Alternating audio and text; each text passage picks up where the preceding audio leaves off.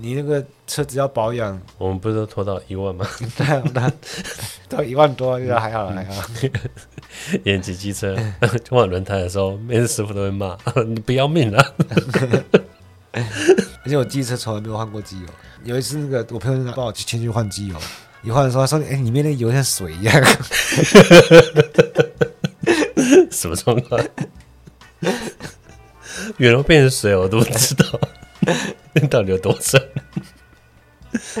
可是机车也是好好的啊。机车不是要换油时候，它跳那个跳那个警示灯吗？对，你要是戳一下就戳完了吗？这不就没事吗？吗？我记得我机车很修蛮多次。哪一台？就黑色那个、啊、修有吗？有，上次他们排气管也自己断掉，这么小。啊，因为生锈了，我其实那个锅锈也没换，啊，这咯噔咯噔咯噔咯噔，排气管就震断了，这么小。那个排气管也是可以骑吧？哎，没有，你不是有一次骑骑那一台，骑一骑啊，避震器弹出去。哦，对，不是，我骑骑等红灯，我那天就很无聊。我平常我也不会站起来看看车头前面，那天我不知道突发奇想，我就站起来。啊，我可能骑太久，屁股有点痛。嗯，我站起来揉揉屁股，我说：“哎，前面看一下。”我就亲眼看到他在弹了一个弹簧出来。我说：“这是什么东西？” 我就捡起来说：“这，这个弹簧啥小？我找不到地方坐，我也不知道哪里缺。我看整个地方乾隆没有弹簧的地方啊，它也不是苦胸，它这么小而已。嗯，啊，没有这个会怎样吗？啊，接接下来后面三五年继续骑，他都没问题。”我拿那个弹簧问那个机车店老板说：“这什么？”老板说：“这什么？”他也不知道。我就我就只看过那一眼，我就一看，他就在我眼前就弹出来，不知道什么意思。边骑还是边解体就弹好是吧？一弹螺丝啊，弹什么？哎、欸，跟那台车好好猛啊！嗯，等那台车，那台车啊，对吧？嗯。好，欢迎来到今日哲学，为你提供最新的哲学资讯。我表示，我是第二个。但说来蛮好笑的，我还是一个车队的队长。什么车队？嗯，就一大群朋友组一个车队啊。那时候我年纪最大，第一个十八岁，他们没十八岁。嗯嗯、然后我帮他们买机车，嗯、用我的名字，所以我是队长。没有查税说，哎、欸，这个人没太多机车。有一次我们就一群人骑机车了，遇到警察临检，就单纯临检，然后就会看行照，然后说，哎、欸，你家开车店啊？看我每次看到人家车祸，我都很热心跑去帮忙。嗯，可有个问题，大家都觉得我是肇事者，狗咬吕洞宾。啊。可是对方的家属来到现场啊，对我都很不友善。啊，警察就跑来跟我盘问，我从小笑。啊，旁边另外一个阿伯也是来帮忙的，都拍我的肩膀说：“哎，你来卡干嘛呀？我没有，没有我的事。”然后自摔那个没有手指的我说：“就是他。”我记得我印象很深刻，就是刚那时候我妈在开车，我应该。我不知道是国二是国三的时候，就看到有个车祸，可是那个对象是动物，是一只猫，野猫。嗯，那是我第一次发现我很伪善的地方。我看到它有一只猫在路马路中间，它抽搐的很严重。嗯，它的头是贴在地板上，可身体一直一直一直在弹，身体在弹跳。然后我看到我正紧张，赶快下去，我叫我妈停车，我下去赶快去看。嗯，可我走走两步我就不敢前进了。我看到它它越弹越没有力气，啊，身体那个力道越来越弱，然后它。弹到他最后，他没有动静，可我都不敢上去，嗯，我也不敢上去把他把他移走啊，干嘛？我吓我吓得，然后我又回到回到车上，然后我妈说：“我怎么办？”说：“我要干嘛？”我说：“我说我没办法。”然后就叫我妈开车就离开了，嗯，对啊。他说我是那是我第一次发现我很伪善的地方。他说我很喜欢动物，那很需要帮助。像感觉我说啊，我遇每次遇到别人车祸，我都要上去帮忙。可是那是我知道情况是。人都没事嘛，啊，我回去就帮他干嘛？可遇到真正真正很你无法处理或者超出你预期的状况，我就不敢，我我没办法去那个做我该做的我该做的事情，我就逃跑。那假如说像林志颖那时候火烧车的时候，你会出去救他吗？嗯，我会。你说早起来的时候，对对对，还是会救，我会去救了，我就救出来，跟大家一样啊。我我第一眼应该也认不出来是林志颖。好，我前几天才想到一件事。有些东西过于简单，到我好像没有去提起它过。简单的还要提什么东西？就是主体啊，什么是主体？哲学上的主体是什么？我会跟一个朋友聊天嘛，他说他很喜欢那个主体跟客体之间的关系什么的。然后聊聊聊聊聊，然后最后刚刚说，刚他讲的主体到底是什么？他发现我们讲的主体完全不是同一个东西。刚我发现他的主体就是他自己吧？干，客体就是对象嘛，然后主体就是会把对象对象化的。其实这也不能怪他，因为他好像是练那个什么心理认知主义的。认知主义，嗯，这还不能怪。他们幻想那个主体是像一个灵魂，其实他就很像那个你在操控一个人嘛，对不对？你的那个模拟市民人，他说我才是主体。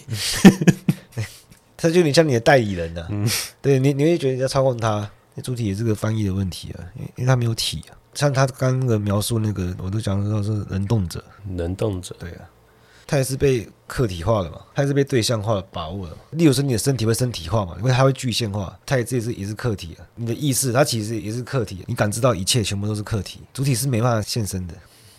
就像做梦的那个人，他的梦中不会出现什么，不会出现就是。正在睡觉的他嘛？不行啊，搞不好搞不好有人看得到，不可能，不可能看到，因为你看到也是在梦中的一个睡觉的自己，不是真实你在那个外面睡觉的自己。嗯、主体是没有体的，它不会具现化。像这种主体，其实它跟哲学就没什么关系了。他只要讲我就好了，他就讲我就好。一般人理解的主体就是我嘛，嗯，我本人自己。好，那我们来讲说，那你觉得这个我到底是什么东西？因为相对于我的就是客体，对，你也不能说它跟哲学没有关系啊。因为现在很多主流的哲学。像英美哲学啊，都是用这一套。英美啊，英美，嗯，他们现在都用这一套，就是跟一般人想象的没什么不一样啊。嗯，那我不是一般人嘛，不是说一般人就怎样，就是只是你就把握不到他们的冲突了，他们的矛盾了。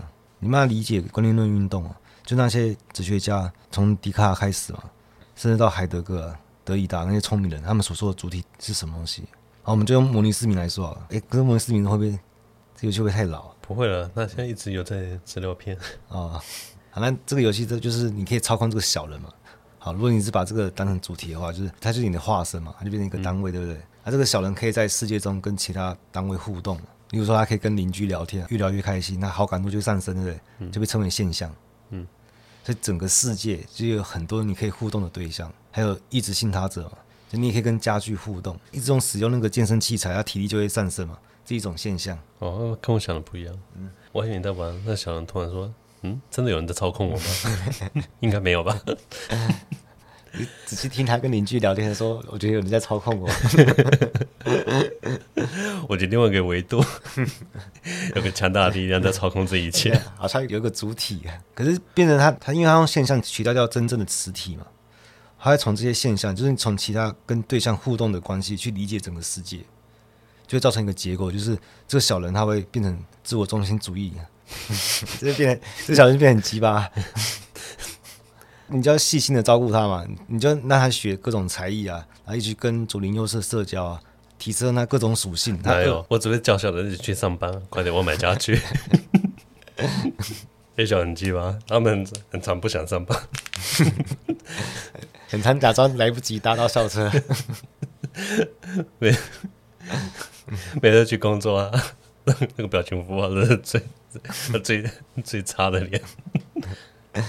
有一次我就没有空，小人叫他去上班。嗯、你知道干嘛？他跑到房间看电视。我这根本就是我。再来是他就变很麻烦，就是你饿了你就要给他吃嘛，累了就要给他睡，那还要洗澡，然后他还要娱乐，你要满足他各种需求。你满足之后，你就你还要开始布置家里嘛。其实他他客厅可以挂一幅画嘛，好像可以提升舒适度还是什么？嗯，反正可以让你。可以让你放松的，它变成自我中心主义啊，就跟我们一般人在日常生活中一样，就我饿了，我想吃东西嘛，我不开心了，我要出去玩，我让我的生活越过越好。对，那所所谓什么叫越过越好？像是他也会提升自己嘛，然后累积一些文化资产，家里可能摆几本书，增加一些文化符号嘛。太简单了，啊，游戏中是这样子啊，对，但自己就是这样。哎、欸，我觉得不是游戏中，现实中好像也是这样。对啊，我说现实中你也是这样子啊。你也是把自己当一个单位了，中心化的单位。不是，我说在家里摆几本书，嗯、这个行为，然后没有去看它，增加文化符号啊。张欢，你也是把自己当一个单位嘛，中心化的单位，就是，就他可以跟其他他者互动，而且你要你要所有好处，这个好处都要以以这个小人为中心，然后坏处当然离这个中心越远越好。但是呢，你在模拟市民里面，你玩到一个阶段之后，你就会发现你可以组织起家庭的嘛。我靠，这个就是可以切换到其他家庭成员。这个中心其实是可以切换的，没有。突然这时候我就觉得啊，这游戏我已经无法掌掌控了。可是你会发现，你跟其他的他者是平等的，都是一些可以互动的单位啊。其实你们都是一样放在这个世界之中嘛。你跟客厅的沙发席基本上没什么差别啊。这原本的中心就是那个小人头上就会有一个一个出现一个菱形的，就是标记你正在操控小人那个符号。它是有其他他者互动之中建构出来，因为你是用现象来把握世界嘛，所以这种中心化反而是去中心化了。可是为为什么这种主体反而现在变成主流，也是一种学术异化，就是它把人变得越来越笨嘛？是谁把？是那些统治者啊，他把人变得不懂怎么突破框架，就就没什么解放性。所以，我们等一下来聊聊，就是我们怎么把握哲学上的主体，也也不是这样讲，就是聪明人的主体是吗？这样讲好像更不好，不友善。好，学习一下我说给你。